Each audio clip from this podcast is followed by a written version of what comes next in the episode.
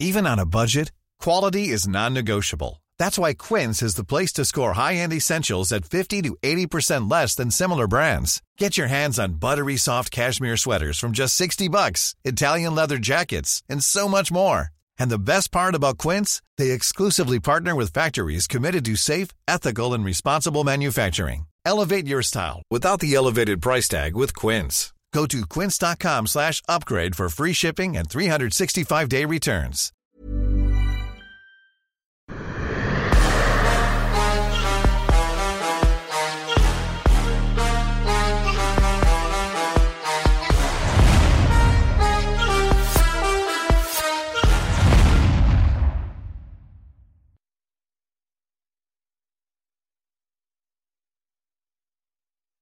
Bonjour à toutes et à tous, bienvenue dans King and on ne compte plus les épisodes avec Fernand Lopez. Bonjour Fernand, comment vas-tu en ce lundi 6 septembre? Je vais bien. Euh, et toi, Guillaume, comment vas-tu aujourd'hui? Bah écoute, ça va très bien, surtout qu'on a assisté à la naissance d'une véritable superstar dans la nuit de samedi à dimanche. Enfin non, samedi, puisqu'on était aux horaires européens. Vous pouviez suivre en plus l'UFC Vegas 36 sur les réseaux sociaux de Fernand Lopez. Là, on va parler de plein de sujets. Parce qu'il y a eu la blessure où Fernand a été particulièrement loquace à ce sujet, mais commençons par Paddy de Baddy Pimblet. Alors, est-ce que toi, quand tu vois ça, bien évidemment en tant que manager, en tant que coach, mais surtout en tant que promoteur, tu te dis, c'est du pain béni pour l'UFC. Yes.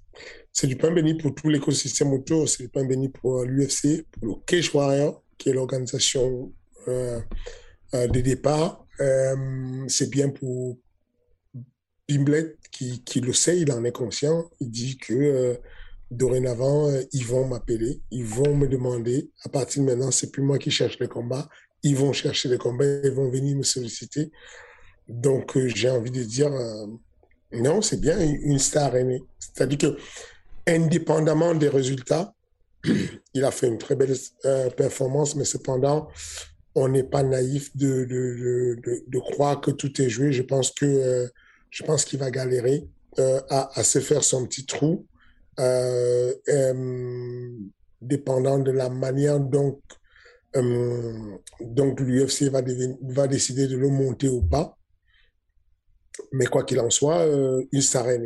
De toutes les façons, il va devenir une méga star parce qu'il il, sait en jouer. L'Angleterre en a besoin, l'Europe en a besoin. Ce qu'on ne comprend pas en France, les Anglais l'ont compris effectivement, il fait un effort de se vendre. Attention, il n'est pas, il n'a pas la perfection quand il dit je suis un scouler et nous, les schoolers, on ne prend pas de chaos, personne ne nous met chaos. C'est pas une certitude puisque le, meilleur d'entre eux, euh, qui est euh, a pris un chaos, un violent chaos d'ailleurs, mais ça ne change pas qu'il s'en moque. Qu'il perde, qu'il gagne, il va devenir une star parce qu'il sait, il assume, il le dit. Euh, je suis content parce que pour l'Europe, c'est quelque chose de bien. Mais ceux qui n'ont pas encore compris des fois et qui ne captent pas les détails de ça sur la France, quand tu vois comment il est porté par le, le, l'Angleterre, par tous les acteurs, Bispin, tout le monde le soulève, le porte, le pousse. C'est génial, c'est bien. Et, euh, non, je, pense que il a fait son boulot de, combattant. Il a promis, il a promu sa carrière de toutes les manières et il aura ce qu'il mérite. Il aura euh, ce qu'un ce, ce, qu athlète de ce calibre mérite, c'est sûr. Et il y a eu la finition, bien évidemment. Mais toi, globalement, au niveau du, on va dire, du déroulé du combat, qu'est-ce que t'en as pensé? Qu'est-ce que t'en tires de ça? Bah, je sais qu'il est, euh, euh, il est, il est fragile. Il a une, il a une défense dans striking très suspecte.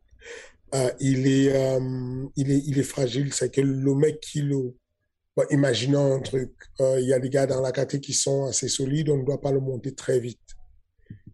Euh, mais le problème, c'est que pour qu'il ait la hype, il faut le monter un peu vite quand même à la Shimaev. Mais si tu forces trop, euh, s'il perd un combat, c'est pas grave. S'il perd deux combats, ça va. S'il perd trois combats, tu as tué la poule aux odeurs. Donc, faut pas en, abuser non plus. Mais sauf que pour aller chercher, il faut aller chercher des mecs comme euh, Odman Azaita. Odman Azaita, c'est, c'est euh, je crois, il a un million de followers, tout ça. Donc, du coup, c'est un peu une hype, même si euh, sa hype n'est pas égale à celle euh, d'un Anglais qui a 200K. 200K de followers, ça fait plus de bruit en Angleterre que 1 million de followers de, du Maroc. Mais quoi qu'il en soit, s'ils font un match, c'est pas mal. Cependant, il ne peut pas se permettre de prendre des cacahuètes de Otman Azaïta comme ça. Fait tout son chemin jusqu'à la ceinture. Je, peux me tromper. Euh, cependant, euh, il, a, il a montré beaucoup d'amélioration. Il a une, euh, comment dire, il a une, une, tête, un crâne en, granit. J'ai jamais vu ça de la vie. Enfin, ce qu'il a mangé, il était littéralement KO et il est revenu, il est mort. Et je ne sais pas comment il a fait. Il est là, il tient, il, va, il va à la guerre. Et surtout, il a sa bouche. Parce que quand tu lui poses la question, il ne va pas dire oui, c'était chaud sur moi, machin. Il dit non, chez nous, on ne, personne ne nous met KO. Je ne tombe pas KO. On ne me met pas KO. Et du coup, si tu veux, il y a la moitié qui vont le détester, qui vont dire bon, la prochaine fois, je prends mon PPV parce qu'il faut qu'il perde. J'ai envie j'ai envie qu'on lui montre qu'on peut le mettre KO. Et il y a la moitié qui vont payer le PPV parce qu'ils ne veulent pas qu'il perde. Et, et c'est la, et, là, le miracle est fait. La, magie est faite et c'est parti. Il devient bankable. Et voilà la naissance d'une nouvelle superstar. Qu'est-ce qui se passe? Alors, rien du tout, rien du tout. Alors donc, on enchaîne avec la victoire de Khalil Roundtree qui a beaucoup, beaucoup, beaucoup fait parler et ensuite la réaction surtout de Fernand Lopez sur ses réseaux sociaux. Donc pour rappel, un Khalil Roundtree s'est imposé par euh, sur un side oblique qui a, on va dire, abîmé durablement les genoux de son adversaire qui a dû justement euh, bah, s'incliner par Tikeo et là il y a pas mal de gens qui sont dit est-ce qu'on a le droit d'utiliser ces coups là on se souvient Robert Whittaker les avait utilisés contre Romero. Romero en premier les avait utilisés contre Robert Whittaker. D'un côté il y a ceux qui disent bah ça fait partie des règles ça permet de s'imposer. Et de l'autre on devrait bannir ça parce que bah on peut euh, entamer durement la carrière de l'adversaire.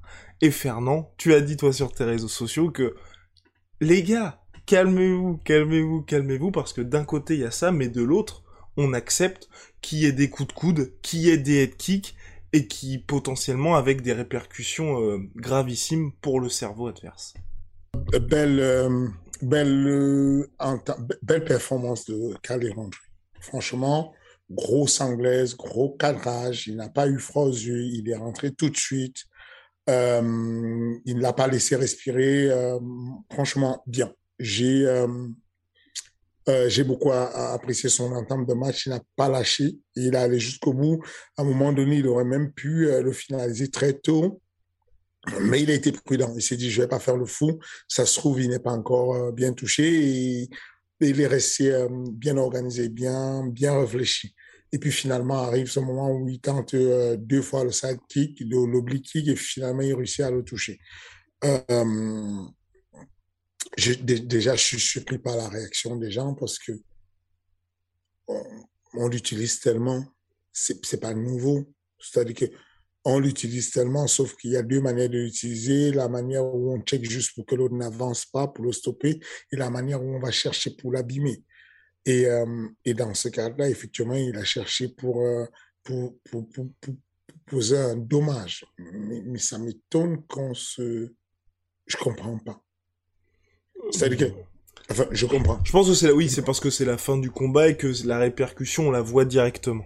Je pense aussi. Mm, c'est ça, c'est que si on quantifiait et que le, le, crâne devenait rouge et la personne criait quand elle tombe, quand elle prend un chaos, je pense qu'on aurait eu plus de, de, de moins de, de, de, de cris et de grincements dedans. Mais le, fait est que c'est sourd comme, comme douleur ou comme traumatisme, ce qu'on peut avoir, traumatisme crânien ou bien, ou bien même euh, traumatisme sur le, euh, comment on appelle ça, l'appareil locomoteur passif. Euh, mais comme, encore une fois de plus, il y a la douleur qui accompagne. Et comme la douleur accompagne, bon, on se dit, ah, c'est mort. Et puis, il y a autre chose qui est très compliqué que je comprends. Un argument qui tient la route, c'est de dire, le temps de rémission, s'il y a vraiment blessure et qu'on a des ligaments qui ont pété et qu'on a ces deux ans, voire une carrière de fois, mais c'est la même chose pour euh, les low kicks. Du coup, on fait qu'on arrête les low kicks. Parce qu'en réalité, il y a eu plus de blessures, par de, blessures tibia péroné, fracture tibia péroné, par low kick, qui est l'arme, c'est le jab des jambes, quoi. C'est ce que tout le monde fait. Il y a eu plus de blessures avec cette arme-là, le, coup de pied bas circulaire, qu'avec euh, le side kick. On fait comment? On arrête aussi, on interdit le low kick, on, on interdit de bloquer le low kick, puisque un low kick bloqué, en termes de statistiques, je sais pas, ça doit être 50 euh, fois plus que ceux qui ont été blessés par un kick. Déjà, ça, c'est la première des choses. Euh, la deuxième des choses, c'est que au lieu de se concentrer sur la longueur de la guérison, si on a des ligaments du genou touchés, on devrait se concentrer sur euh, le, niveau de pronostic vital engagé. C'est-à-dire que à chaque fois qu'on autorise des coups de pied à la tête, donc un, pied c'est en général trois fois plus lourd que le bras, la main, on, prend des risques de, tomber sur des cas de commotion cérébrale. Mm-hmm si on n'écrit pas dessus et qu'on se dit pas, oh, attention, il y a, ils sont pas nombreux, mais il y a quelques boxeurs qui sont en mode légumes aujourd'hui, à qui on fait de la rééducation et, ils sont juste contents de, de, réussir à toucher le sac. Je ne comprends pas qu'on ne s'exclame pas s'il y a une frappe effective sur le, nez, une frappe effective sur l'œil, enfin, le nombre de, de, de combattants comme des qui se sont plié et ont abandonné parce qu'il y avait un jab, juste un jab pointé dans l'œil. Moi, je trouve que l'œil, c'est un peu plus précieux que le genou. Euh, voilà, donc, si tu veux, c'était ça mon, mon point de me dire que, attention, vous, vous oubliez vraiment ce qui se passe ailleurs. Il y a la douleur et le cri qui arrache le cœur, mais sérieusement, si vous avez une attaque, et quand vous attaquez au couteau et que vous devez euh, vous défendre, vous mettez quoi en avant? Votre œil, votre cœur pour le couteau, ou vous me donnez, ou vous mettez votre jambe pour qu'on vous blesse la jambe?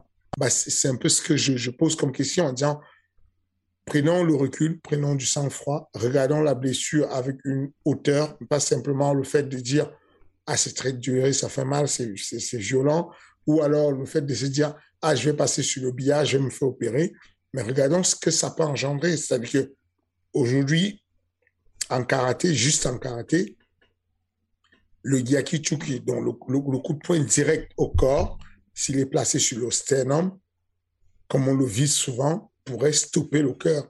Il y a des personnes qui frappent tellement fort et il y a d'autres personnes peut-être qui ont des insuffisances cardiaques ou bien une cage thoracique fragile ou la peau névrose, le, le, euh, le cartilage qui est au-dessus du sternum fragile, qui pourrait avoir le sternum cassé et peut-être le cœur arrêté parce qu'on y a mis un gros direct. Donc, je, pense que je, suis surpris qu'on qu'on crie plus au scandale et qu'on veut interdire une technique qui est de jambe à jambe et qu'on n'interdise pas des techniques qui sont de jambe à organes précieux. Je parle du cœur, des poumons, du foie, euh, de parce que un middle dans les côtes qui va casser une côte pourrait amener la côte à perforer euh, le poumon ou quoi que ce soit euh, et, on ne trouve pas ça ultra dangereux. Voilà, je, trouve que dans la, la classification de la dangerosité des choses, euh, voilà, je n'aurais pas pensé à, crier dessus, à, à crier au scandale, à vouloir interdire kick. Je trouve que c'est, encore une fois plus, le middle, le low kick bloqué, tu peux pas le défendre. Comment tu le défends? Il est bloqué. Tu ne sais pas à quel moment ton os est fragile ou pas fragile. Tu ne sais pas quel angle de frappe est, est, dur ou pas dur. Tu ne sais pas. Le, le big kick, c'est simple. Tu sais que ton gars va te mettre un oblique kick une, deux fois. Tu avances ton genou. Tu le gardes plier ton genou. Tu évites qu'il soit sur un angle 180. Tu le laisses plutôt plié et pointu vers l'adversaire. Bah, tu n'as rien. Tu n'auras jamais rien. Quel que soit comment il va frapper dessus. Euh, maintenant, si tu négliges et tu laisses ta jambe tendue, bah, tu prends des gros risques de te faire mal. Et euh, il y a tellement de manières de se faire mal à MMA que euh, je ne comprends pas qu'on se, qu'on se, qu'on se bah, c'est la petite polémique du week-end aussi, je pense. Hmm? C'est la petite polémique du week-end aussi. Je pense qu'ensuite, ça va très rapidement être oublié, à mon avis. Ah, ça a pris un peu partout. Hein. Enfin, il les, n'y a pas un pays où, euh, tu, tu, tu, fais la veille informatique. ouais, c'est terrible. Hein.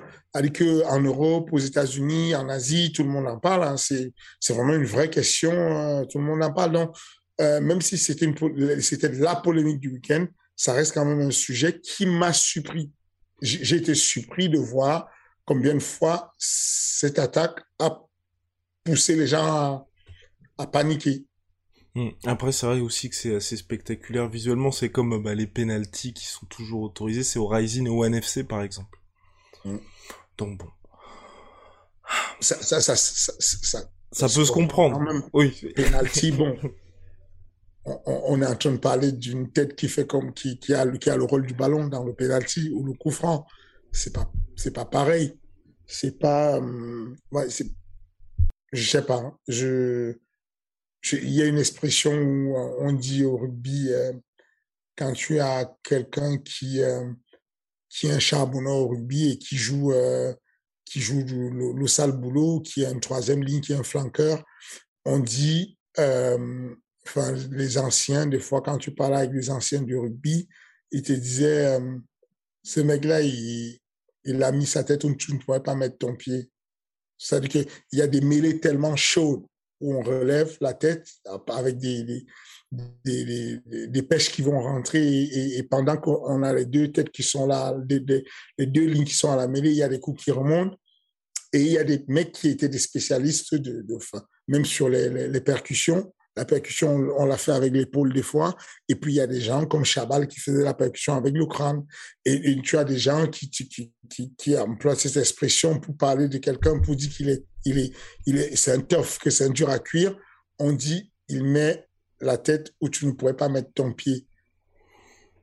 encore une fois de plus, pour illustrer combien de fois la tête, elle est précieuse et que le pied, bah, s'il faudrait mettre ton pied quelque part pour tester, la dangerosité, bah, c'est moins dangereux que d'aller mettre ta tête. Hmm. Et on avance avec le co-main event. Donc là, c'est Thomas Minal qui a affronté Sergei. Spivak. Clairement nourrissait de grands espoirs hein, pour, pour ce Britannique. Il a fait le travail, mais est-ce qu'on en a appris un petit peu plus sur lui? Parce que personnellement, moi, je m'attendais à ce qu'il se passe ça. Est-ce que et surtout, ah oui, et on en a parlé avec Rust après on a surtout dit euh, il faudrait qu'il ait un Fernand Lopez comme manager. Parce qu'après, dans sa, son interview de MMA Fighting, je sais pas si t'as vu ça, il a dit qu'il n'était pas prêt pour les tops de la catégorie, qu'il lui fallait encore longtemps, et il a call out, et là on a vraiment été choqués, Blagoy Ivanov. Et notre réaction ça a été qui call out Blagoy Ivanov après une performance comme ça?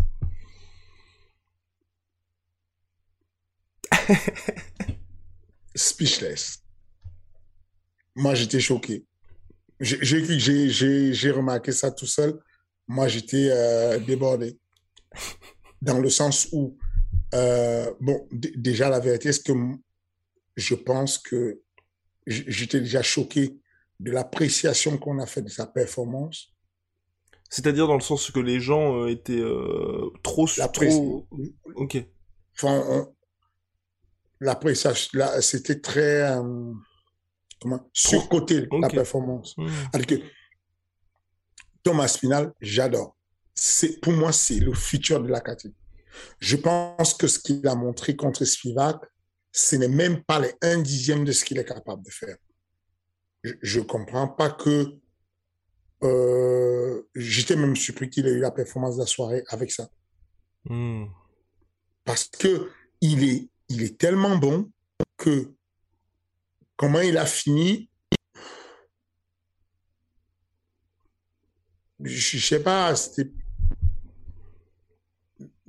je vois un peu ça comme euh,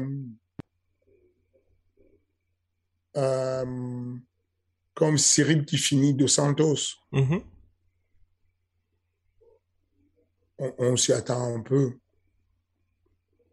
Et donc, euh, De Santos prend un coup de coude, il tombe, il se met en boule. Cyril met des frappes dessus, le combat arrêté. Bon, le gars est débordé. Spiva, qui n'a même pas compris ce qui s'est passé, il était débordé comme c'était prévu. Il n'y avait rien. Il n'y avait rien. Tu sentais même que Tom Aspinall, il a voulu faire du bon show. Il a voulu faire un peu du, du euh, Sean O'Malley.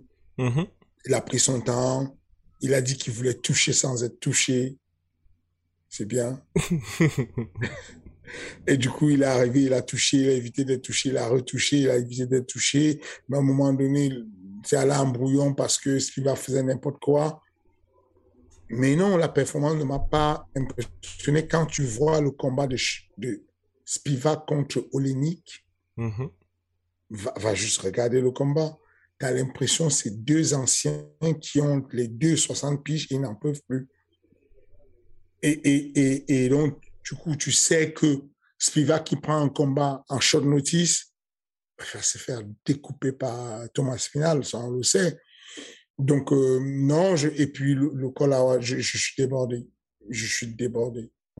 Mais à ton avis, c'est dû à quoi ça? Surtout qu'en plus, c'est, j'ajoute aussi euh, par rapport à la surprise, c'est qu'il est en heavyweight et donc une catégorie où mine de rien l'ascension est quand même un petit peu plus simple qu'en bantamweight ou en lightweight des catégories complètement surchargées. Toi tu l'expliques comment ça se Je l'explique juste par une méthode qui n'est qui qui, qui euh, il y a des méthodes des, des, des théories qui existent et qui traînent.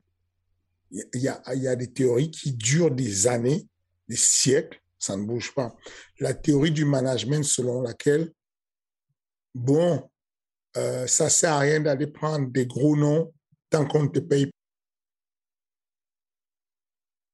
faire. Comme tu n'es pas encore bien payé, autant prendre des petits noms et tu prends des combats faciles.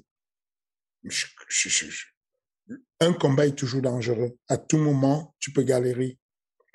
Mais, va, en avant, va tomber en avant. De toutes les façons, et ça, c'est un mode de management qui, qui dure des fois. Il y a toujours des gens pour te conseiller. Ah, mais t'as pas vu lui? Lui, il a été sollicité par l'UFC, il a dit non à l'UFC. Il a dit, moi, je vais aller à l'UFC quand je serai prêt. Mais quand tu seras prêt, tu seras jamais prêt. Arrête, vas-y juste.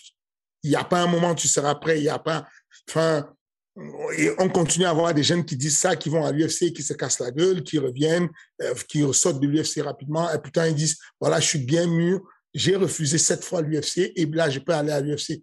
Et c'est la même chose qu'il est en train de faire. Bon, je refuse le top 10 pour le moment, je ne mérite pas. Euh, il faut déjà que je prenne un top 15. Mais non, Tom, mais non, mais non. Mais non, vas-y, perds pas le temps, vas-y. Tu fais un...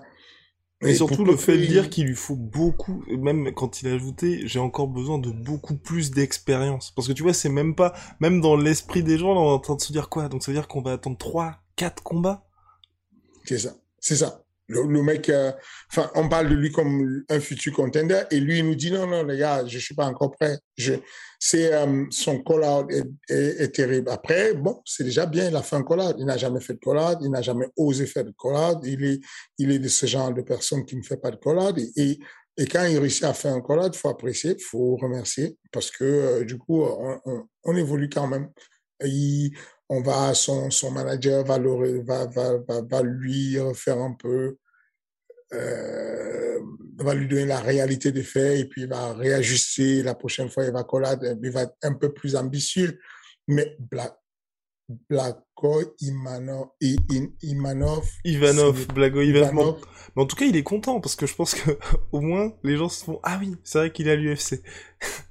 c'est ça, le mec on l'a oublié. Enfin, le mec on l'a oublié et il y a le gars qui est censé être le futur très clairement, il va dans l'idée de se dire, je veux le combat le plus facile parce que je ne suis pas encore bien payé. C'est tout. Moi c'est la seule logique qui a un sens. Et ça, c'est une école. Il y a une école de gens qui gardent des choses comme ça. C'est qu'il y a des choses qu'on fait, tu sais pas pourquoi.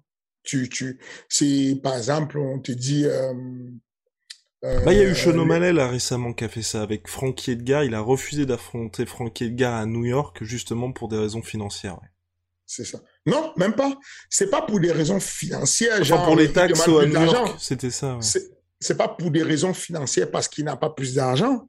C'est pour des raisons financières parce qu'il estime que vaut mieux ne pas prendre des grands noms. Sauf qu'il y a que les grands noms qui t'amènent sur la ceinture finalement. Et ce n'est que quand tu as la ceinture que tu touches vraiment l'argent. Avant la ceinture, tu n'as jamais d'argent. C'est la misère. Il n'y a rien. Il n'y a, rien. Éventuellement, après la ceinture, tu te fais un nom, tu deviens un nom, une institution. Euh, comme De Santos, tu te mets à toucher constamment l'argent parce que tu t'appelles De Santos, parce que tu t'appelles Mark Hunt et que tu as atteint un certain plafond, tu plafonnes sur tes sous. Mais sinon, euh, tu es un jeune, tu t'appelles Tom Aspinal. Mais t'inquiète pas que si tu as envie de rester le gardien euh, du temple et affronter tous les mecs qui sont autour du top 20, bah, l'UFC n'a pas de problème. Hein. Tu peux rester là euh, trois ans si tu veux. Hein. Ils vont te payer pareil. Ça va monter tout le temps de, de 2000 à 2000. Hein. en gros, Tom Aspinal, euh, bah, s'il gagne 30 plus 30, bon, on lui a rajouté 2000 plus 2000. Ou alors, là, on met, quand on lui a mis 3000 plus 3000. Et puis, il va remonter à, quand il, quand gagne un beau combat comme ça, bon, il a ses 50 000 dollars, mais au lieu de, de 30 plus 30, la prochaine fois, il va prendre 33 plus 33. Ensuite, il va prendre 36 plus 36. C'est un sketch.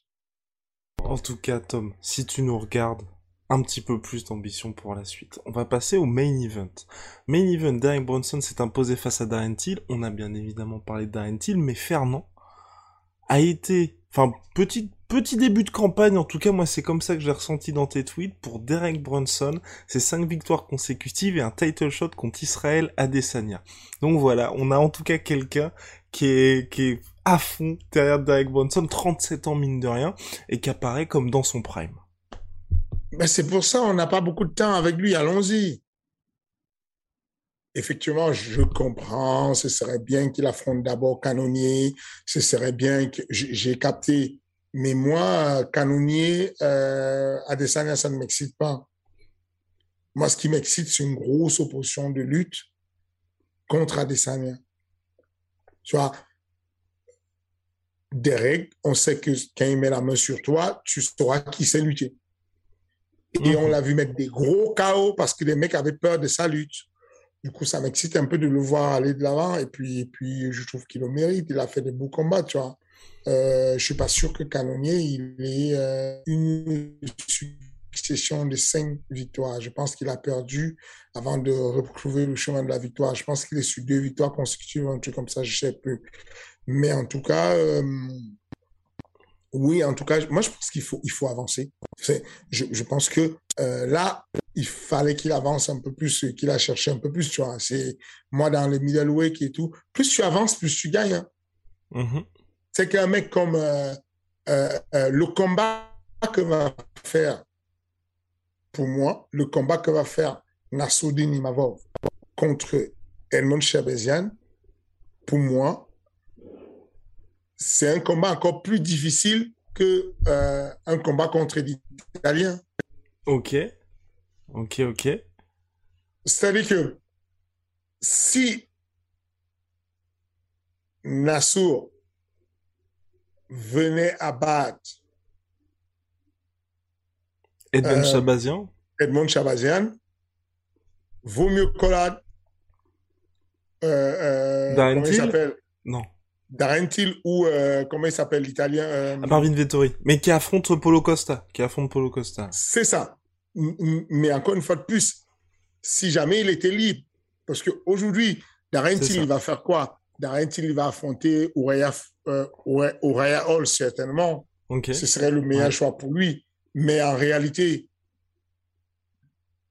il y a des combats archi faciles devant. Mhm. Moi, je trouve que Uraya Hall, c'est facile pour Nassourdine. Moi, je trouve que Marvin Victory, c'est facile pour Nassourdine. Alors que Shabazian, c'est un bordel c'est pas facile. C'est un très bon combat pour nous, mais c'est pas facile. Et tu sais que euh, Marvin Victor, il est classé, je je sais pas. cinquième. Cinquième. Cinquième, c'est génial. tu, tu, vas vers l'avant, tu vois. Et, et, et, pour moi, je trouve que ça va être relativement facile pour Nassoudine d'affronter un mec comme ça qui est juste bœuf et qui est un gros lutteur. Hmm. Pour cette catégorie middleweight, toi, comment t'expliques le, la renaissance quelque part de Derek Bronson, qui était devenu un gatekeeper et là aujourd'hui il fait plus rire personne Bah parce que euh, encore une fois de plus, il a compris son chemin je, je, pense qu'il y a un moment donné dans la carrière d'un athlète où on se cherche, où on ne sait pas exactement son style. On va en combat et puis on perd par cas où on se dit, bon, putain, je vais aller améliorer ma boxe. Et donc, je repasse, je me mets au charbon, je bosse beaucoup la boxe. Ensuite, on perd parce qu'on n'a pas été très bon en lutte. Et puis, on revient, on dit, ah, j'ai oublié ma lutte, je vais aller réaméliorer ma lutte. On se perd un peu en translation pendant les, changements de style. Et puis, il y a un moment, tu trouves ton style. Moi, je pense qu'il a trouvé son style, même si y a eu certains timings sur ce combat qui n'était pas parfait, euh, mais on sait aujourd'hui que de manière sûre, quand il fait son agressif en anglais en envoyant ses larges crochets, euh, s'il loupe les crochets, il finit par tomber sur tes jambes, et s'il tombe sur tes jambes, c'est sûr que tu vas au sol. Euh, et c'est son style, parce qu'au sol, il n'est pas un mec qui dort au sol. Au sol, il est actif, il est efficace, il donne du grand pan, il frappe, il va chercher euh, les soumissions. Et, euh, c'est bien. Il a compris qu'il était ceinture noire et que même si c'est un lutteur à la base, il est black belt et que ce serait bien qu'il utilise son, côté soumission.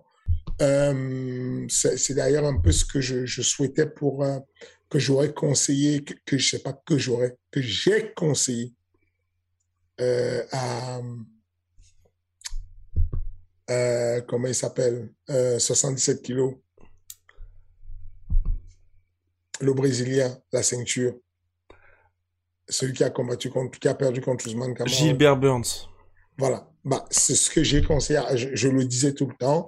Euh, je mm -hmm. me disais tout, ah, s'il a, a amélioré sa lutte, si, s'il a amélioré son sol, si son sol était un sol agressif de soumission.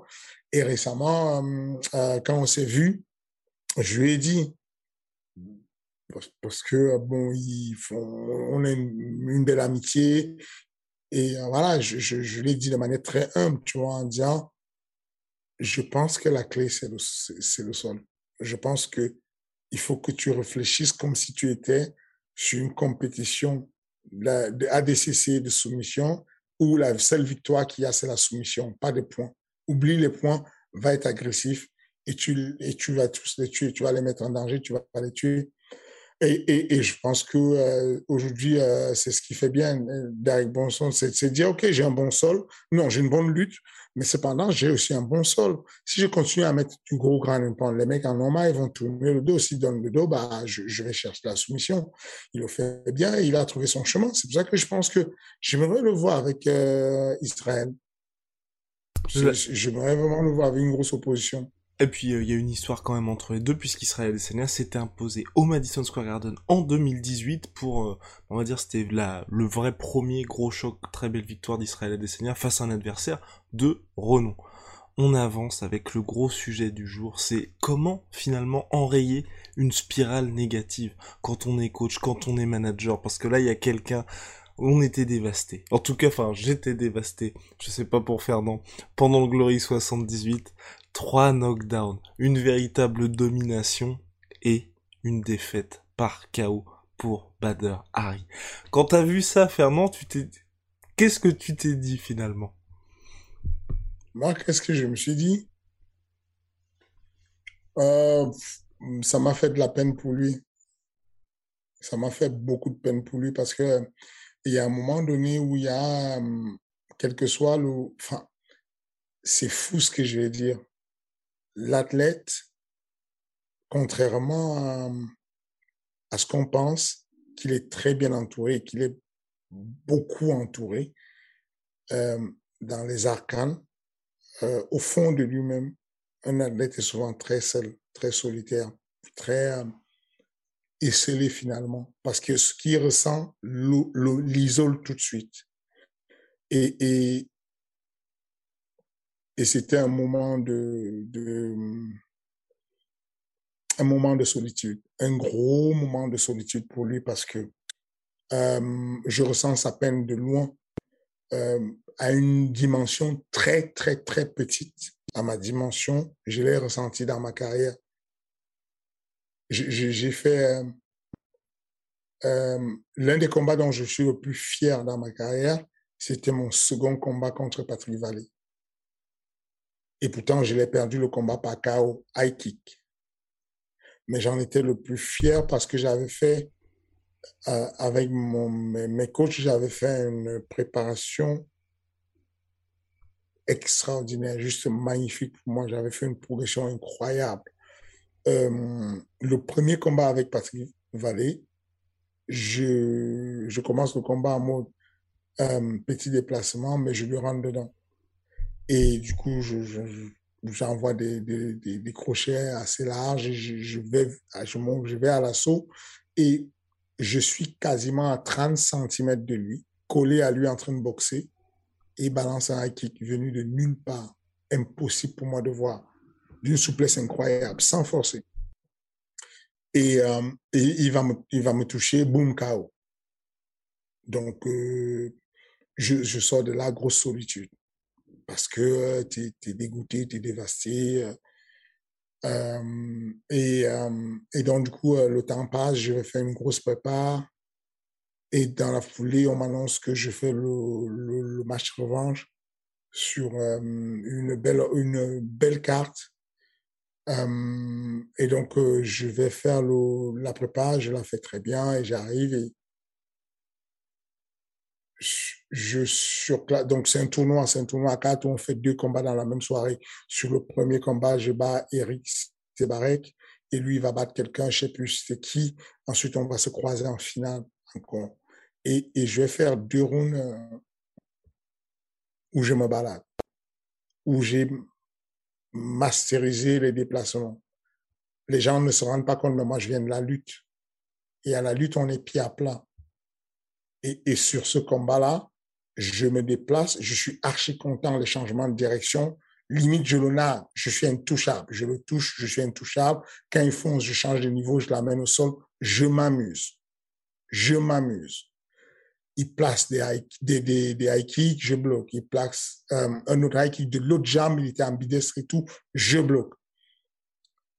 Et, et à un moment donné, plus rien. Je ne sais pas ce qui s'est passé. Je me réveille je sors d'un je sors de, je, sors d'un coma quoi. Enfin limite un petit coma je viens de faire euh, quatre minutes inconscient. Et je dis qu'est-ce qui s'est passé? On me dit un coup de pied je dis mais non j'ai tout bloqué. Enfin j'ai fait que ça quoi.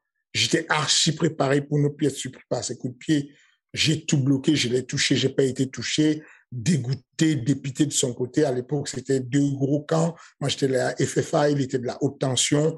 Euh, c'était, voilà quoi. Et, non, Mathieu me dit, ici, il y a un coup de pied qui est passé. Et c'était le front kick au menton. Le même coup de pied que Anderson Silva a mis à Victor Belfort, le même coup de pied que euh, Lyoto Machida a mis à Randy Couture, je crois. Enfin, bref, le fameux Frankie Commenton. Et je m'écroule. Et il y a un moment de solitude qui est terrible, en fait. C'est-à-dire que, en gros, tu es là, il y a des gens, tu ne t'appuies pas sur ton sort, parce qu'il y a des gens, je, je, je, je, je, me réveille et je vois des amis autour de moi.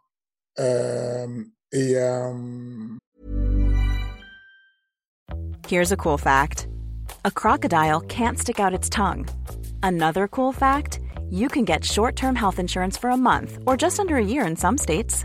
United Healthcare short term insurance plans are designed for people who are between jobs, coming off their parents' plan, or turning a side hustle into a full time gig.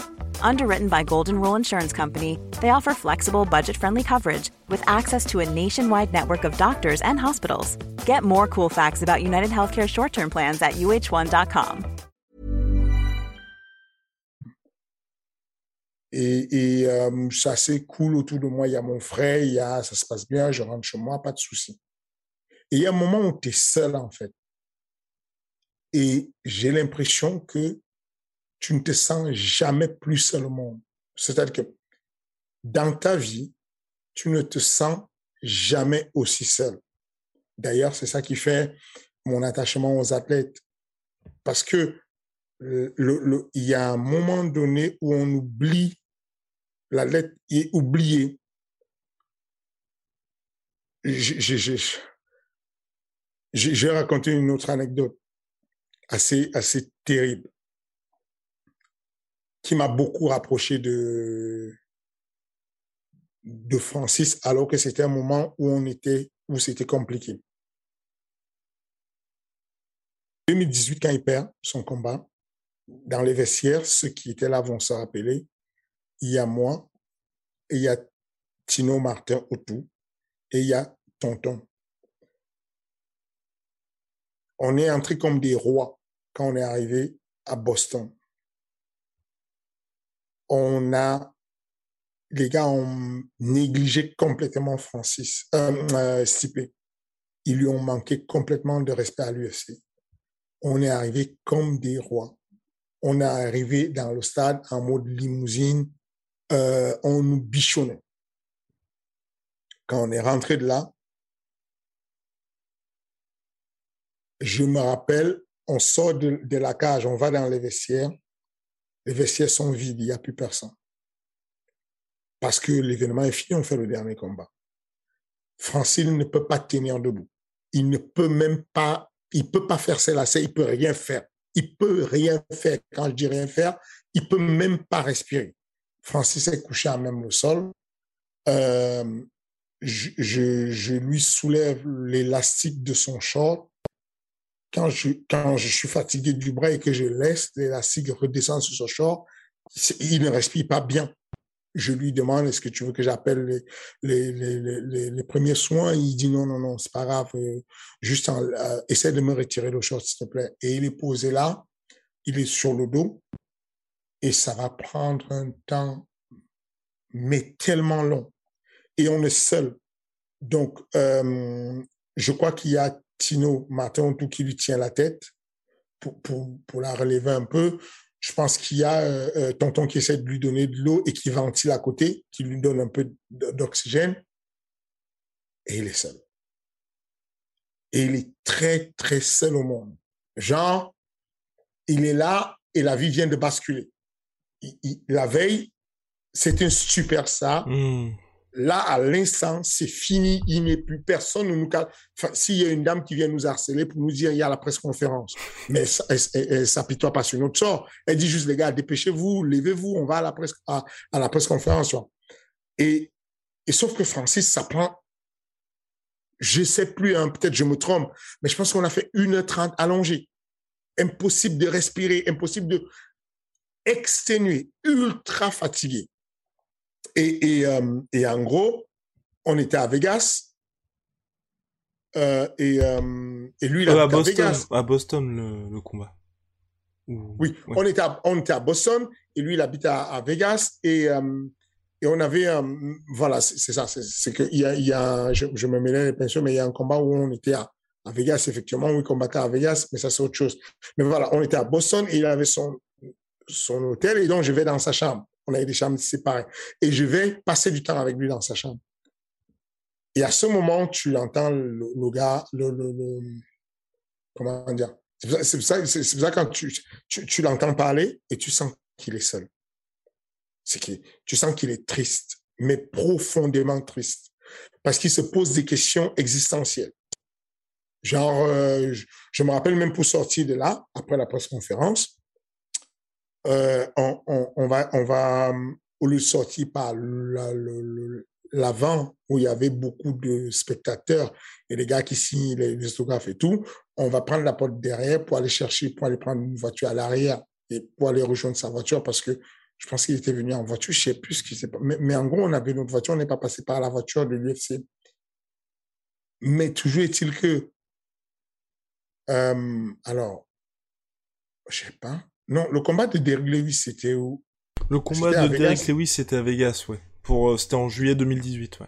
Ok, c'est dans ce combat-là. C'est ce combat-là parce que je me rappelle que euh, on avait la chambre d'hôtel, mais il avait une autre chambre d'hôtel euh, qui était un peu, euh, enfin, il, avait sa chambre d'hôtel, mais il pouvait rentrer chez lui puisqu'il était à côté. Parce que je me hmm. rappelle qu'on est allé prendre sa voiture, que je, voilà, je, je, l'ai accompagné. Mais en tout cas, j'ai fait une digression de ouf pour vous dire que moi, ce que je retiens beaucoup, c'est que quand tu me poses la question, euh, qu'est-ce que j'ai ressenti à ce moment-là? J'ai pensé à la famille de Badari, j'ai pensé à Badari lui-même, j'ai pensé à, euh, ces moments de solitude que j'ai rencontrés toujours dans ma vie. J'ai rencontré tellement de moments de solitude. Je me rappelle que euh, le... j'étais en contact avec un mec qui fait de la réalisation et le premier projet documentaire que je lui avais, qu'elle m'avait proposé de faire un documentaire ensemble, je lui avais dit, faisons un documentaire sur, avec le titre Les arcanes du sport. il me dit, pourquoi les arcanes du sport? Je lui dis, parce qu'il faut qu'on parle de ce qui se passe quand il n'y a personne. C'est terriblement triste quand il n'y a personne. J'ai connu tellement de tristesse dans le monde du, sport de combat, c'est effrayant. Entre, tu es là, il y a la lumière, il y a tout le monde qui est autour de toi, qui est en train de t'interviewer, et le lendemain, il n'y a personne. Tu es tout seul. Tu es juste triste, il n'y a personne, il n'y a rien autour de toi. Et euh, je, te dis, bah, avec, euh, je donne des exemples parce que euh, c'est des exemples connus, mais en réalité, je l'ai eu avec beaucoup d'autres athlètes du MMA Factory. Beaucoup de, je me rappelle la, la, défaite de, la dernière défaite de, Teddy Violet qui venait arrêter son espoir d'aller à l'UFC. Donc, il est sur une série de 10 victoires consécutives. Il va au Japon affronter un vétéran de, de l'UFC si le gars il passe à l'UFC, il perd ce combat. Ensuite, on s'est dit, on va remonter la pente, on refait deux victoires, on va en Italie, il perd un combat contre un jeune que je manage actuellement, qui, et je vais l'embrasser et, je le garde dans mes bras longtemps parce que je sens qu'il il est seul. Il est là, il y a beaucoup de monde, mais il est seul. Il est perdu. Il est seul, mais complètement dévasté. Et, c'est à ce moment que euh, le, rôle du coach est très, est, très important de, de, montrer ta tête tout de suite, de montrer la présence tout de suite, de montrer du soutien tout de suite pour qu'ils comprennent que la vie ne s'arrête pas à ce qui vient de manquer. La vie ne s'arrête pas parce que ça vient d'être loupé et, qu'on peut remonter la pente. Euh, euh, euh, et, quand tu as des cas comme ça, je vous parlais du cas d'Alan Boudou par exemple, ce qui te vient en tête le plus, c'est que ces personnes-là, tu as envie de remonter la pente. Tu as envie de... Badari, son coach, quel que soit ce qui va se passer, il souhaiterait que Badari n'aille pas à la retraite sans avoir fait un autre combat et une autre victoire. Quand tu es un coach, tu as envie de lui donner cette victoire-là. Tu as envie de donner, tu as envie de tout donner pour, pour, pour avoir cette victoire. C'est que moi, au moment où euh, ce n'est pas un secret au moment où la défaite se passe avec euh, Francis. On, on, a déjà, on est déjà à désaccord. Ensuite, il y a le combat de Deglewis. Il fait appel à moi. Je vais aux États-Unis. On a une autre défaite. Euh, il s'entraîne aux États-Unis. Hein, il vit aux États-Unis, il s'entraîne. On a une défaite. Et moi, je reviens en France. Et, et puis, il y a le combat de Curtis Blade pour la Chine. Et c'est le combat final. C'est-à-dire que dans la carrière de Francis, après Sipé, après Derry Lewis, s'il perd une deuxième fois contre, contre Curtis Blade, il est côté de l'UFC. Dana White l'a dit récemment en disant, ce mec-là, il y a un moment donné, il était très mal à l'UFC, on aurait pu s'en débarrasser, on aurait pu le côté, c'est de ça qu'il parle. Au moment où on va en Chine, il a le pire, le, le boogeyman de la catégorie, Curtis Blade, le pire adversaire possible pour Francis. Il va le rencontrer sur son troisième combat et sur une série de deux défaites. Et en plus, un adversaire qu'il a déjà battu. C'est ça. Donc, bonne décision. Il replie. Quand ça ne va pas, on revient à la maison. Euh, on revient à la maison, il replie et il fait tout son camp d'entraînement au MMA Factory. On va en Chine, on gagne le combat et ensuite il repart aux États-Unis. Le, le, le, le, but, en fait, pour euh, le, rôle aujourd'hui de Badari, je ne sais pas si c'est ce qu'il veut faire, parce que ça ne vient pas tôt comme ça dans ta tête. Badawi a 36 ans, il a, je crois, 120 combats, il en a gagné euh, quasiment 90 par KO, je sais pas quoi, enfin, il a un nombre de enfin, ceinture. Il a tout fait, et là, il est sur une série noire où ça ne va pas. Il a des soucis de justice, il a des soucis de machin, il a des problèmes avec le, le sport. C'est super compliqué ça va être capital sa décision. Je suis pas sûr qu'il sache ce qu'il a envie de faire actuellement. Mais je, je suis pas sûr. Mais comment plus simplement, on va dire, enrayer ces spirales comme ça Je ne pense pas qu'on sache comment enrayer la spirale. Je, je pense que. Mais toi, tu euh, as déjà fait face à ça? Quelque chose où un de tes athlètes, ou euh, enfin, où t'as l'impression que vraiment, quoi qu'il fasse, même si tous les bons choix sont faits, il va se passer quelque chose qui fait que au bout, on ne sort pas la tête du trou. Ou euh, quelque chose où tu as pris la décision pour ça, pour réussir à sortir un peu de cette spirale. Je ne l'ai pas encore eu avec un adversaire, avec un élève à moi, où je ne sais pas ce qui lui fait perdre ses combats. En général, je sais ce qui fait perdre les combats à mes athlètes. Je, je réussis à identifier. Je n'ai pas encore eu le cas où, quoique même pour Badari, j'ai identifié c'est quoi le problème très, clairement, pour moi. Allez, bah c'est parti.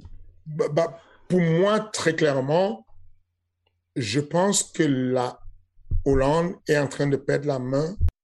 Les Pays-Bas sont en train de perdre la main sur ce qu'ils avaient comme avance. À un moment donné, il y avait le Muay Thai aussi, euh, en, en, Thaïlande. Le Muay Thai, le, le, le, le bon Muay Thai. Et donc, ils étaient en mode traditionnel parce qu'il y avait encore l'héritage du Muay Boran avec tout ce qui va avec, traditionnel. Il n'avait pas compris que la performance sportive vient avec, avec autre chose. C'est-à-dire qu'au lieu de garder la même chanson euh, thaïlandaise qui, qui fait des bruits incroyables, là, qui, qui crève le tympan, au lieu de garder cette attitude-là traditionnelle, il fallait comprendre que c'est un sport.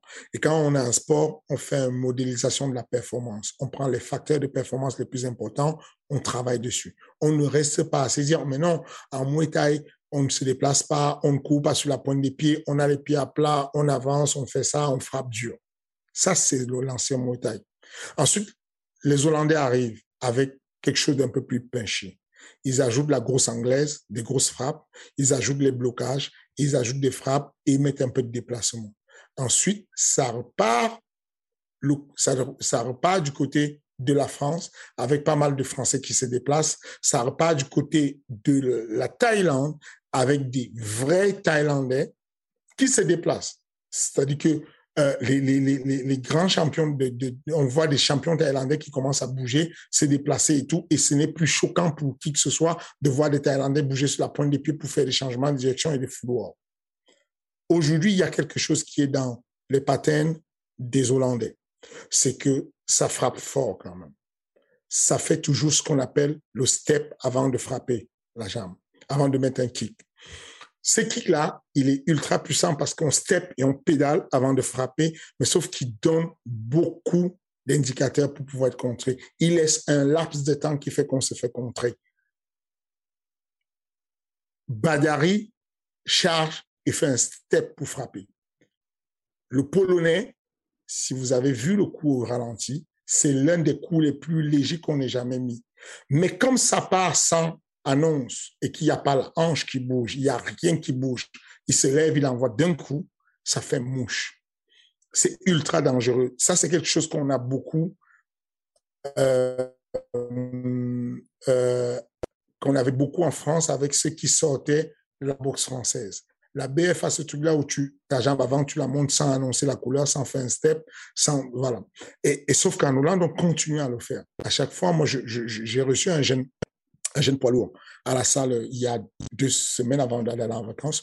Euh, c'est un mec qui combat au Glory et qui va faire son passage sur l'OMM.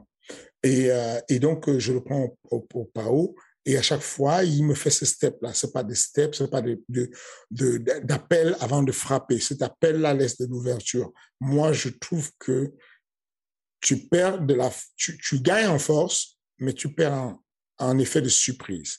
Je préfère réduire la puissance, garder l'effet de surprise. Et c'est ce qu'a fait le Polonais et c'est ce qui a marché. Donc, du coup, moi, mon diagnostic, il est fait sur ce qui s'est passé sur le combat. Il y a, il y a, y a des, attention, il y a des éléments euh, concomitants du fait que bah, tu quand tu domines largement un combat, tu ne fais pas le foot, tu ne restes pas comme ça sans avoir la garde montée. La deuxième des choses, c'est que euh, le step pour pouvoir frapper, le step pour pouvoir boxer. Et, euh, et, et, donc, euh, pour mes athlètes, j'ai eu, euh, eu des athlètes, je savais ce qui ne va pas. En gros, j'ai eu Thierry ramos euh, qui est un, le premier Camerounais à avoir fait le, le Pride, le premier Camerounais à avoir fait l'UFC, très célèbre. Euh, il a battu euh, Noguera, il a battu Ricardo Aruna, euh, il a, il, voilà. Il a, il a combattu Who il a fait tout, quasiment toutes les organisations et, et, et c'était déjà, j'avais déjà cette affection pour les poids lourds et les poids lourds légers. Et donc du coup, euh, euh, il y a eu un moment donné vers la fin de sa carrière c'est comme c'est mon ami, hein, c'est comme un frère. S'il m'entend là, il va péter un plomb de dire que j'ai dit que c'était la fin de sa carrière parce qu'il pense toujours qu'il va combattre. Il veut toujours combattre. Parce que je, suis son manager, mais il a repris des études. Euh, c'est quelqu'un de très intelligent. Euh, euh, il a repris des études euh, et il a fini par avoir un gros job maintenant. Mais il a toujours envie de combattre. Bref, toujours est-il que à un moment donné, Thierry, il perdait ses combats en mode je, je suis bien, je gagne, je gagne, et d'un coup, je lâche l'affaire. Mais je lâche comme ça, je lâche, je me débranche, je lâche, je perds le combat. Et donc, euh, je, je, savais que c'était juste ce truc de s'apitoyer sur son sort. Il avait déjà été au rouge une fois sur le cardio et il se disait, je ne vais plus aller jusqu'au rouge, quoi. Je, cette sensation de rouge, là, ne doit plus m'atteindre. Donc, il m'est arrivé de jouer le préparateur mental et de, le dernier combat qu'il y a au KSW, c'est les paroles que j'ai avec lui. Je lui dis, il faut que tu laisses ton corps à la science. Pour qu'il y ait une organisation, il faut qu'il y ait des pompiers. Il y a deux écoles de, il y a deux ambulances de réanimation. Ils ont tout, ils ont l'oxygène, ils ont tout ne t'occupe pas de toi, ne t'appuie-toi pas sur son sort, donne ton corps à la science.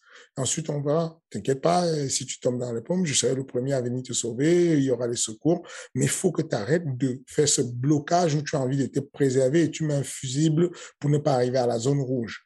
Donc, il y a comme ça des choses, je pense qu'aujourd'hui, Badari doit euh, euh, dynamiser sa manière de. Les Hollandais doivent dynamiser leur manière et rechanger un peu la manière de, de kicker, de, faire ça différemment. Euh, le, les règles du, en plus les règles du, le mode de, de, de, training du K1 du Glory n'aide pas beaucoup. Le Glory, c'est j'arrive, j'ai des grosses patates, c'est même plus du kickboxing. J'envoie des pêches, je bloque, j'envoie des pêches, je termine avec un kick, j'envoie un, deux, trois, je termine en kick, ensuite c'est à l'autre, un, deux, trois, il termine en kick, ensuite c'est à moi, un, deux, trois, et puis le premier qui touche fait tomber l'autre ça ne favorise pas beaucoup les choses. Et putain, il a beaucoup d'espérance. Il peut, ajouter quelque chose. Quoi. Il peut rajouter un, des déplacements. Il pourrait rajouter quelque chose. 36 ans, euh, c'est certes plus jeune, mais ça reste jeune. Il a un très gros kilométrage, lui, de combat, mais cependant, ça reste physiquement, on l'a vu très affûté. Donc voilà, je, je ne sais pas, je n'ai pas la méthode sûre pour enrayer euh, ce truc-là qui revient souvent. Il y a des athlètes qui vont passer ce moment-là où ils perdent parce qu'ils ont peur de la responsabilité de perdre. Mais non, lui, il a été dix fois champion du monde et tout. Il n'a pas de problème. Il sait assumer le fait qu'il est champion. Il sait assumer et accepter le fait qu'il soit champion. Il y a des élèves que j'ai eus qui ont échoué sur la dernière marche parce qu'ils n'assument pas le fait de perdre de manière inconsciente. Ils n'assument pas le fait de gagner et de devenir champion de manière inconsciente. C'est ce que je voulais dire. Eh oui, eh oui, la, la peur de gagner finalement quelque part. C'est ça. Passons maintenant aux questions. Vous le savez, chaque semaine, vous pouvez poser vos questions à Fernand Lopez, qui y répond avec plaisir. On en sélectionne quelques-unes, et il y répond. Là, cette semaine, on a une question de Tomso, qui avait posé sa question en commentaire du dernier King Energy. Passionnant, merci, question. quelles sont les différentes choses qu'observe Fernand pour estimer le potentiel d'un jeune futur talent? Deux éléments qui me sont, euh, qui me sont euh, les plus euh, observables, c'est le calme, ce que les Anglais disent compose. Le, le, le calme, l'observation, la, la manière de, de, de, de, prendre des décisions après avoir observé. C'est signe très annonciateur de quelque chose de sérieux. Deuxième facteur observable tout de suite, les décisions prises. J'ai souvent fait l'analogie en disant que l'OMMA était comme des mathématiques où on résout des problèmes et en gros, euh, à chaque fois, tu as des cas qui arrivent. Est-ce que je bloque? Est-ce que j'esquive? Est-ce que je, est-ce que je me déplace ou est-ce que je mets le sprawl? Est-ce que je continue à boxer ou est-ce que je l'amène au sol? Il y a toujours des cas comme ça que tu observes très rapidement et tu te dis, euh, oui, il y a, il y, a, y a des choses que tu observes, des observables comme ça, où tu te dis, euh, le gars qui a combattu contre Pimblet. Luigi Vendramini. Vendramini arrive. Ta ta ta. Boum, il allume, boum, il allume, boum. Pimblet n'est pas bien. Pimblet est sonné. Sonné. Il fait quoi? Take down. Il a mis un take down à un mec sonné faut comprendre que le, le, mec qui est sonné, c'est comme dans les jeux vidéo, hein, il y a une barre d'énergie qui descend, qui descend, qui descend. Ensuite, il y a les oiseaux qui bougent. Et quand les oiseaux bougent, il faut finir le mec. quand il y a les, le, ce, ce, chapeau d'oiseau là sur ta tête. Et au lieu de finir le mec, il amène au sol. Ça veut dire que Pimblet n'est plus sonné parce qu'il le récupère grâce à son adversaire. Ça, ce sont des choix qui montrent que le mec ne sera pas champion du monde. Ce sont des décisions. Trevor Whitman, que je considère comme étant le coach aujourd'hui des coachs, disait la différence entre un bon combattant et un très bon combattant, c'est que le très bon combattant ne fait quasiment pas d'erreur. C'est aussi simple que ça le très bon combattant préfère ne pas faire d'erreur. Il va faire quasiment pas d'erreur. C'est le parfait combattant. Dès que tu te mets à faire des erreurs, on va trouver ta faille, tu t'exposes. C'est pour ça que je te parle de Pimbet en il fait des erreurs sur sa défense de boxe. C'est pour ça que je te parle de euh, son adversaire Vendramin en disant, il fait, le mec, s'il reste debout, il continue à envoyer crochet, crochet. Fin du combat. Pimblet tombe, on arrête le combat. Fin du game. Fini. Il fait quoi? Double leg. Ça, c'est l'un des observables sur moi chez un jeune. C'est, alors là, c'est un peu plus complexe. La même chose en, en, moins complexe. Et tu sais si le choix est bon. Ça peut être simple. Hein. Je vois un jeune, on décide de faire toucher épaule donc toucher sans se faire toucher. Et il va faire, pardon, toucher, je recule, le bras passe, et donc je suis content, j'ai marqué un point. Ensuite, comme son cerveau est futé, il se dit, OK, je vais encore gratter et marquer deux points. Toucher, je sors, l'autre essaie de toucher, il passe, je retouche, je ressors, l'autre essaie de toucher, je retouche. Là, tu dis, oulala, il est petit, c'est simple ce que je viens de voir, mais c'est de l'intelligence. Ensuite, tu élèves le niveau du jeu. Tu dis, OK, on va faire toucher épaule et toucher genou. Et donc, tu vois des mecs qui vont faire toucher épaule, toucher épaule, toucher genou. Non, toucher épaule, toucher épaule, toucher épaule, trois fois. Ensuite, il va faire toucher genou, toucher genou, toucher genou trois fois. Et donc, il prend les risques de se faire contrer parce que quand il va toucher le genou, l'autre touche son épaule. Ce sont des gamins, ils sont encore sur le toucher épaule, mais ils sont en train de faire le préambule du MMA. Et là, tu captes que le quotient intellectuel est moins élevé. En tout cas, le quotient intellectuel du combattant, le fight IQ est moins élevé. Maintenant, tu vois de l'autre côté un binôme où il y a un jeune qui fait toucher épaule. Il fuit, il revient, toucher épaule.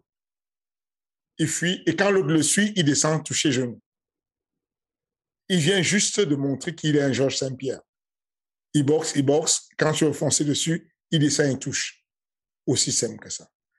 Tu lis des informations qui te font croire, OK, bah, il, en termes de décision, il est intelligent. Bien entendu, pour accompagner tout ça, il va falloir qu'il y ait un modèle de performance. Il va falloir qu'il y ait un minimum de qualité physique. Il va falloir qu'il y ait un minimum de, qualité mentale. Mais le mental, je m'en moque limite à ce, à, niveau-là. Parce que on n'est pas au, tir à l'arc. On n'est pas au, tir à la, carabine aux Jeux Olympiques, où on a besoin de d'ultra concentration où, où, les gens dopés vont prendre ce qu'on appelle les bêta bloquants qui vont inhiber toutes les émotions. On n'est pas sur ce genre de sport. Tu pourrais boxer en parlant. On a vu Kevin Holland boxer, gagner des combats sans être concentré. L'OMMA n'a pas besoin de beaucoup de concentration. Les aspects psychologiques dont on a besoin sont la dureté au mal, euh, la ténacité, la témérité, enfin, toutes ces notions de, de, de, de combativité-là mais pas besoin d'ultra concentration.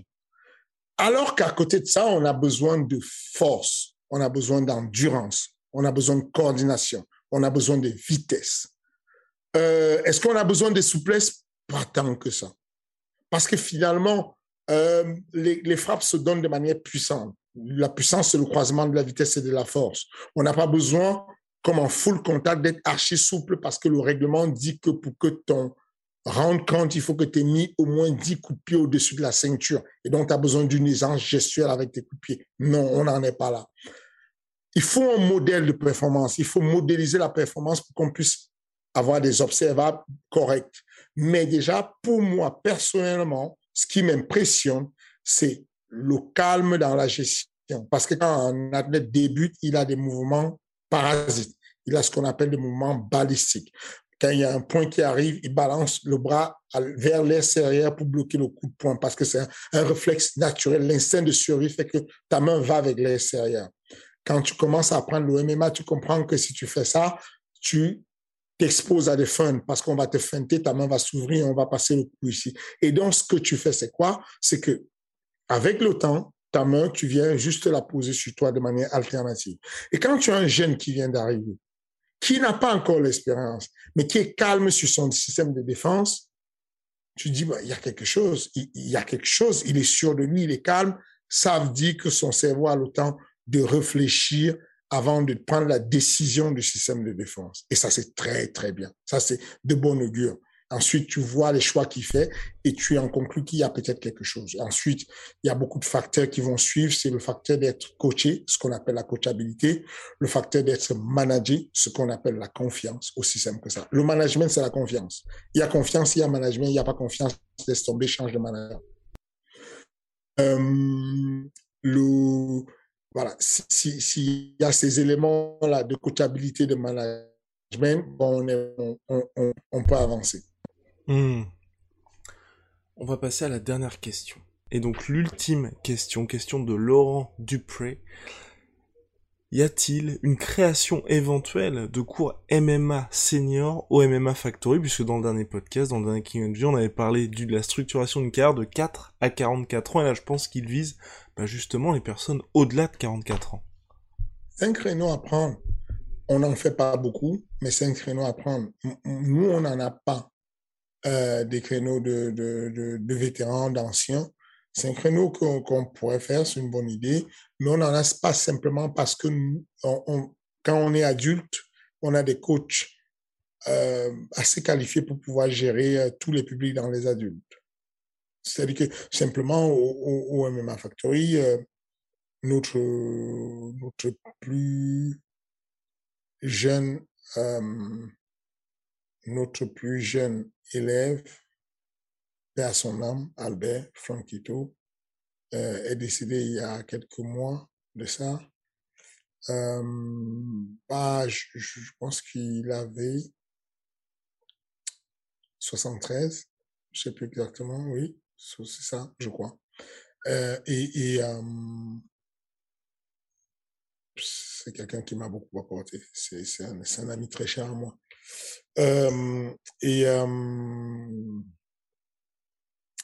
et, en tout cas, oui, nous, on a une section où il y a des personnes qui savent comprendre c'est quoi le troisième âge.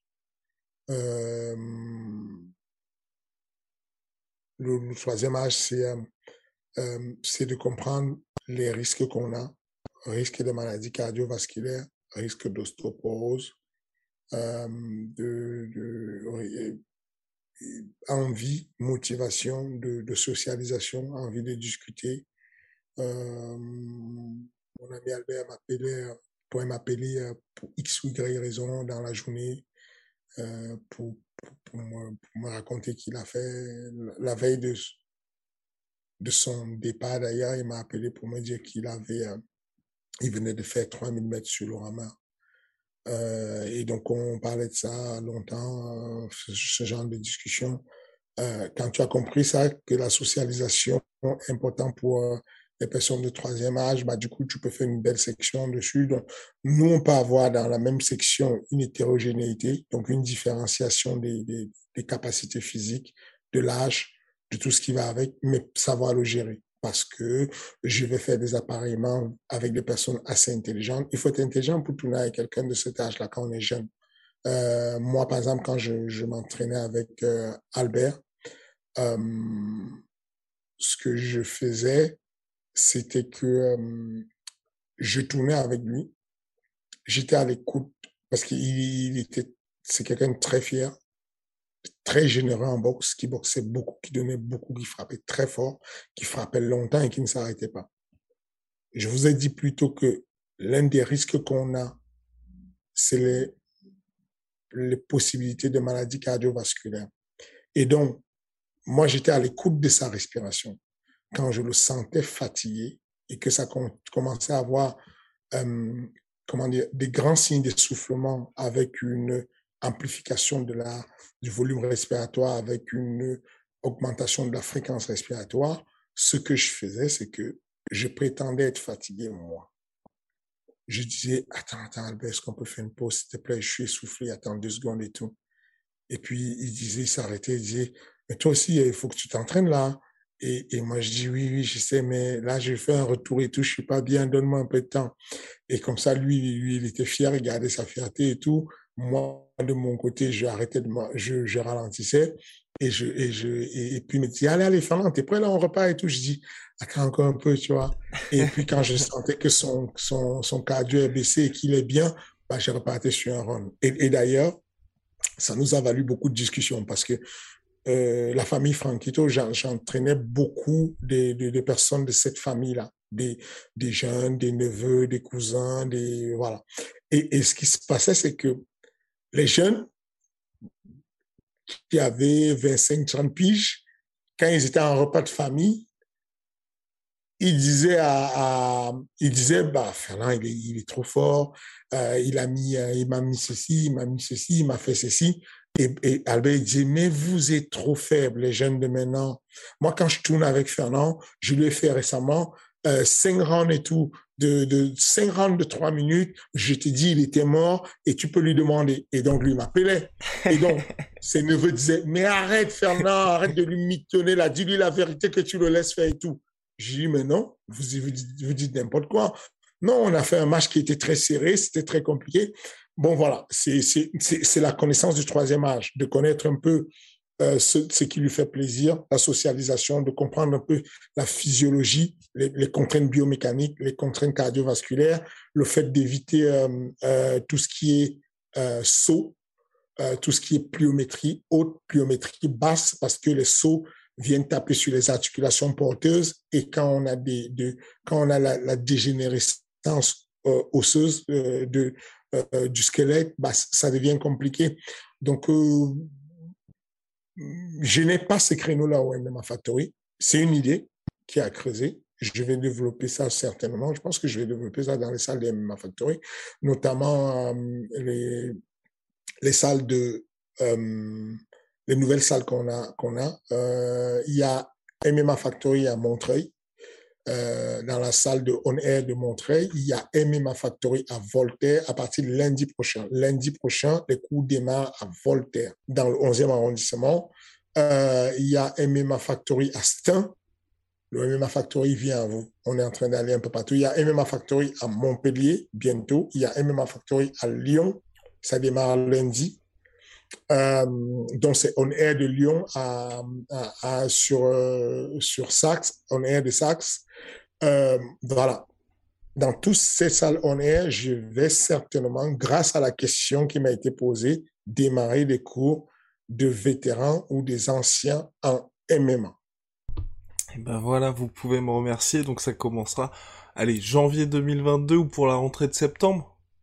Ah non, non, là, c'est une bonne idée euh, qui me vient là tout de suite et, et je pense que je vais essayer de la mettre en route pour septembre. Alors, le, planning est déjà fait, mais je vais essayer de mettre en route euh, parce que parce que c'est possible. C'est qu'on a, on a, on a des sections enfants, on a des sections ados, on a des sections pré-ados même. Et, et donc, euh, je, je, pense que c'est une bonne chose d'avoir. Je suis pas sûr que ce soit populaire, qu'il y ait beaucoup de monde, mais comme il y a maintenant du baby MMA, du MMA Kids, et que les parents, les grands-parents viennent déposer leurs enfants. Pendant qu'ils déposent les enfants, il serait possible qu'en parallèle, on fasse euh, des cours euh, pour le troisième âge. Mais en tout cas, euh, voilà, je vais y penser. Merci pour la question. Et ben voilà, c'est lancé. Bien, c'est tout pour cette semaine, pour l'épisode de King Energy. On se retrouve la semaine prochaine. C'est disponible sur toutes les plateformes, vous le savez. King Energy, Apple Podcast, Google Podcast, Deezer, Spotify et j'en passe. Voilà, on a franchi la barre des 80 000 abonnés. On avance lentement, mais sûrement. Je pense que c'est tout. C'est pas normal qu'on avance lentement. Même si c'est sûrement, j'aurais voulu qu'on avance rapidement et sûrement. Ce serait bien qu'on appuie le bouton, euh, qu'on appuie sur abonner, qu'on appuie, euh, euh, comment dire, qu'on mette des likes, qu'on mette en commentaire ce qui plaît, ce qui ne plaît pas. Il faut que ça avance, les gars. Il faut que ça avance. C'est tous les, c'est tout l'écosystème de l'industrie du MMA français qui avance quand on fait ça. C'est important. Voilà, keep calm and listen to Fernand. À la semaine prochaine.